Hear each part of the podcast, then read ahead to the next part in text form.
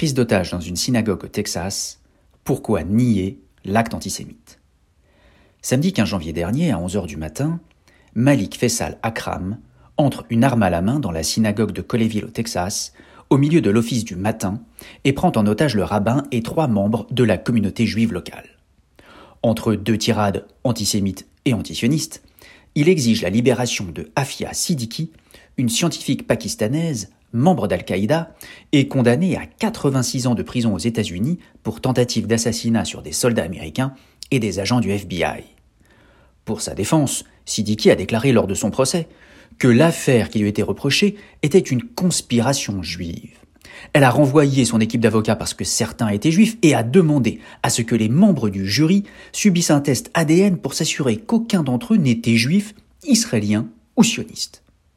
Elle a enfin écrit une lettre à Barack Obama, alors président des États-Unis, pour dénoncer la lâcheté des Juifs qui ont toujours donné des coups de poignard dans le dos, ce qui expliquerait les holocaustes subis par ces derniers. Et pourtant, quelques minutes après la fin de cette prise d'otage qui aura duré une dizaine d'heures et pendant laquelle Malik Akram aura exigé à plusieurs reprises et avec force la libération de sa sœur en islam, Afia Siddiqui, affirmant qu'il la retrouverait de toute façon au paradis, l'agent du FBI en charge du dossier a déclaré que les faits ne seraient pas directement liés à la communauté juive, sans préciser les autres motivations, les vraies motivations donc, du preneur d'otages. Depuis, cette déclaration a été reprise par différents médias qui n'ont pas eu l'idée de s'interroger, à défaut de les remettre en cause, sur les propos ubuesques de cet agent du FBI.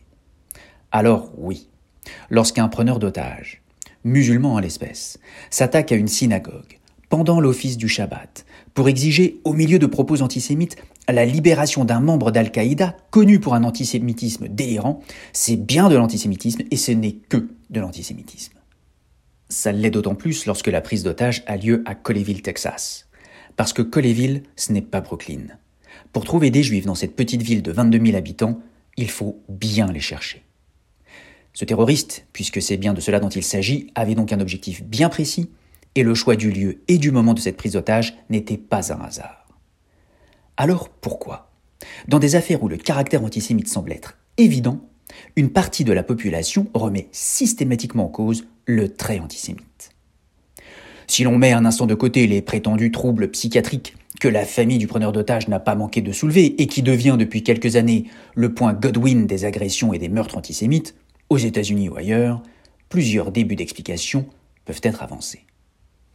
Il y a ceux qui, devant un acte clairement et objectivement antisémite, vont le relativiser pour se rassurer quant à la présence et à l'intensité du danger. Mais casser le thermomètre n'a jamais fait tomber la fièvre.